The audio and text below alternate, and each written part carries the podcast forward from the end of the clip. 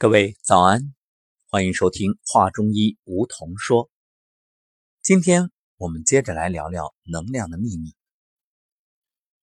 此刻我在宁波五龙潭酒店，看着眼前的山，还有天上的云，听着鸟叫，还有水声，阳光。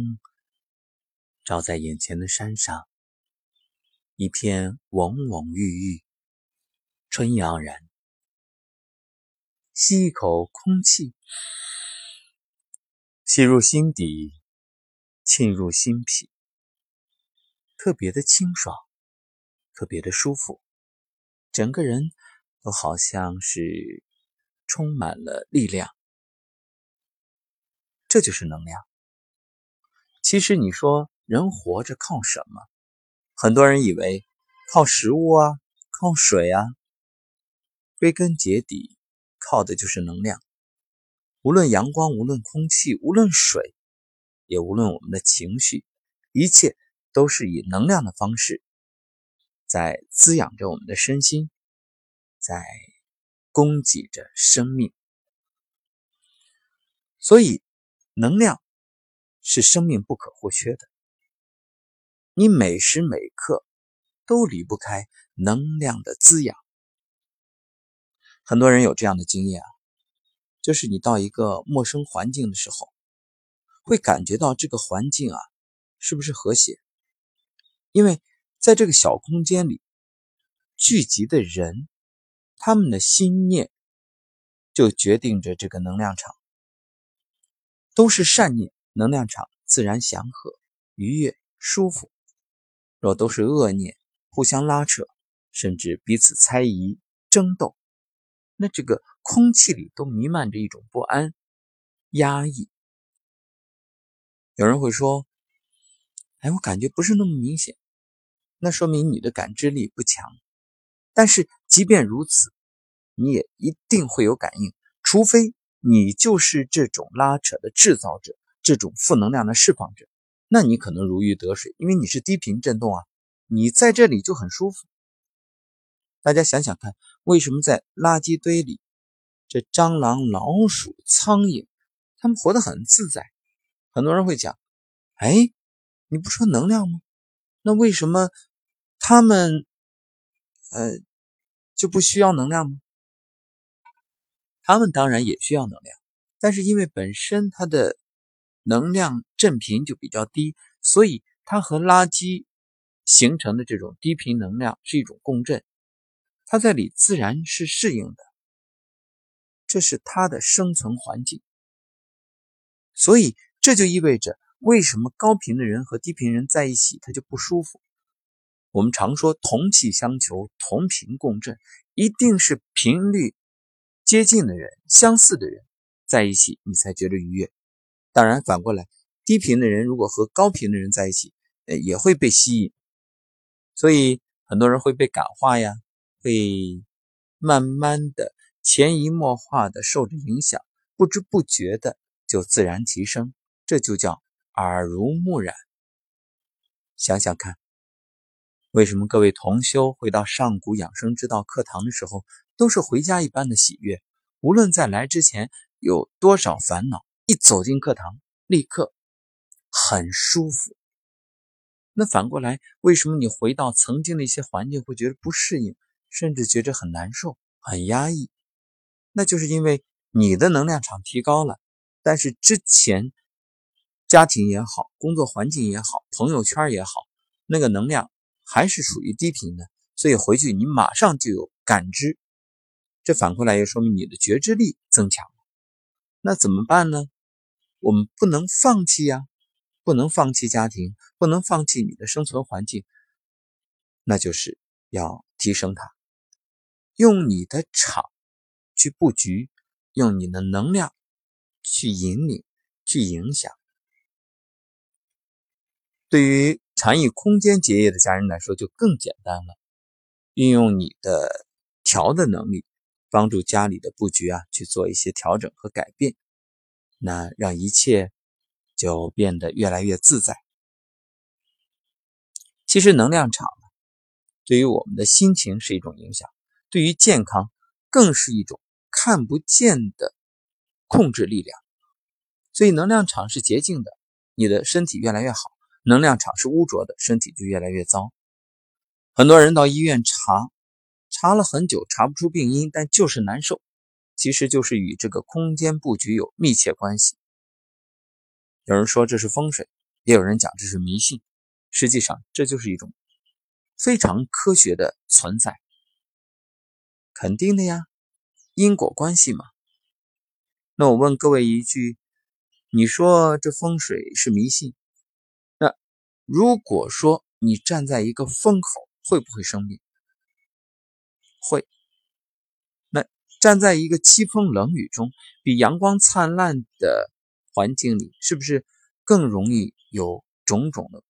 不舒服的症状出现，是，所以呀，你看，这就是能量的影响那同样，在一个电气充满辐射的环境和一个天然的氧吧森林，你说哪个更好？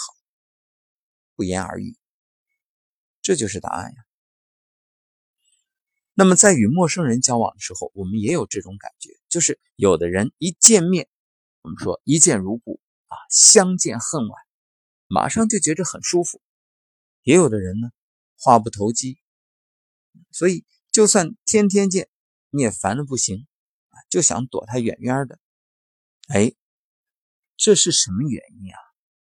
这就是他的心念在释放的能量场，你感应到了。曾经有一位老中医，他的医术特别高明。但是很奇怪的就是，很多病人来到这儿看病，他还没有给开药方，就是坐着，哎，和病人聊聊天或者只是病人在他旁边看着他笑着给别人开药方。这病人坐一会儿就觉得，哎，大夫，我好了，我我不用吃药了。然后这位老中医呢，也绝不勉强，什么都不说，只是笑着看着，嗯，点点头。很多人都觉得他有魔法，其实啊，是因为他的祥和之气的能量场让病人心情舒畅，心情舒畅，病自然就退了，病退人安。只是很遗憾，现在这种老中医太少了，因为很多从业者，我们说不能用医生来形容，只能说是从业者，或者说是生意人。他的想法就是从病人口袋里怎么多掏点钱，让自己多一些回扣。那你说，你找这样的人去看病，他名气再大，你能看好吗？所以，无论在什么环境，你要知道心念的重要。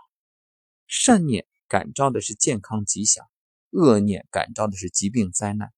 这绝不是迷信，而是真正的科学，是大道。所以。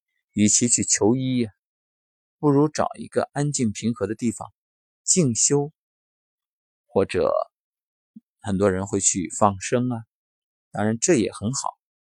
还有人去做好事，日行一善啊。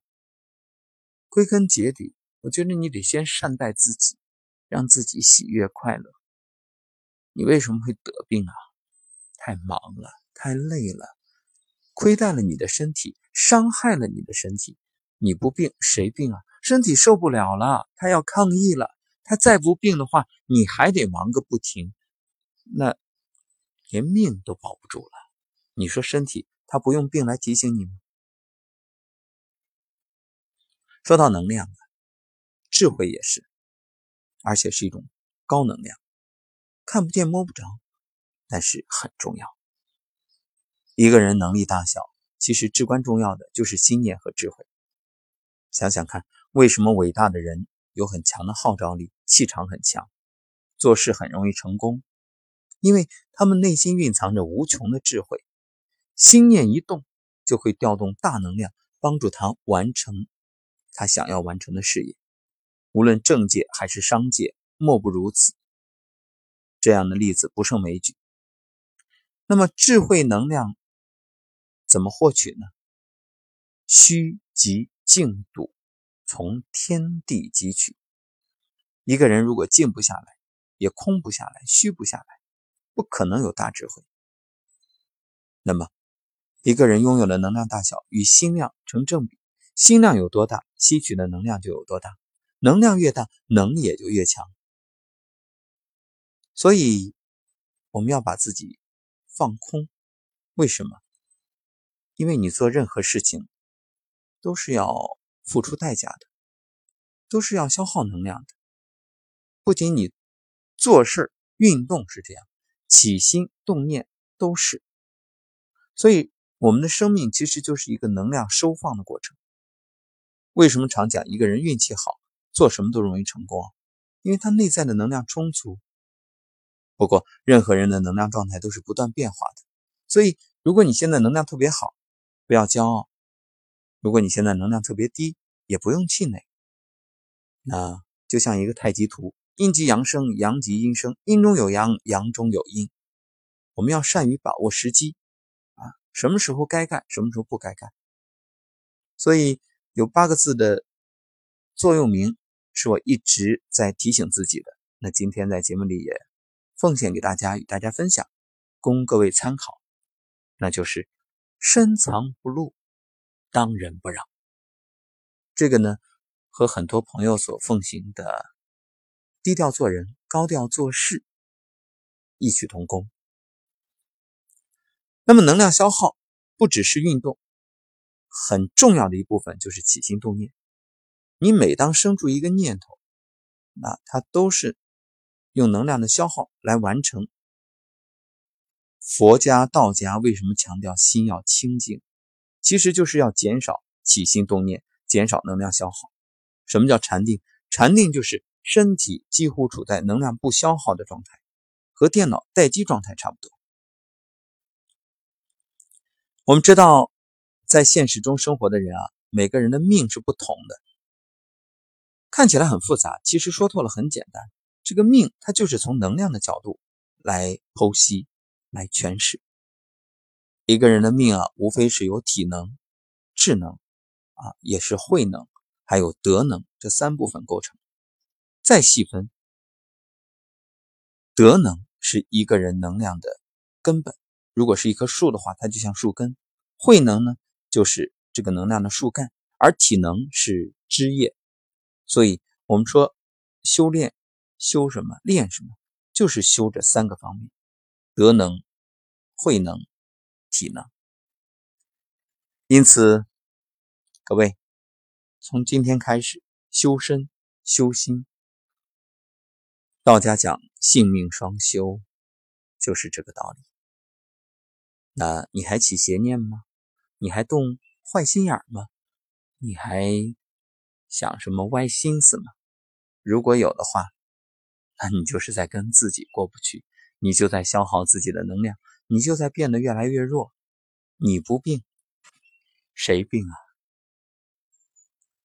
话中医，梧桐说：“感恩您的收听，我愿每天在节目里陪伴，与你分享生活的点点滴滴，与你传递心念的。”看不见的能量，在上古养生之道的课堂，每天追随着老师，不断的吸取，不断的提升，从最初的玄妙，到现在慢慢的接受、感应、体会，感受越来越明显，感动也越来越真挚。那就让我们携手同行。在人生追求健康和幸福的大道上，一路有你。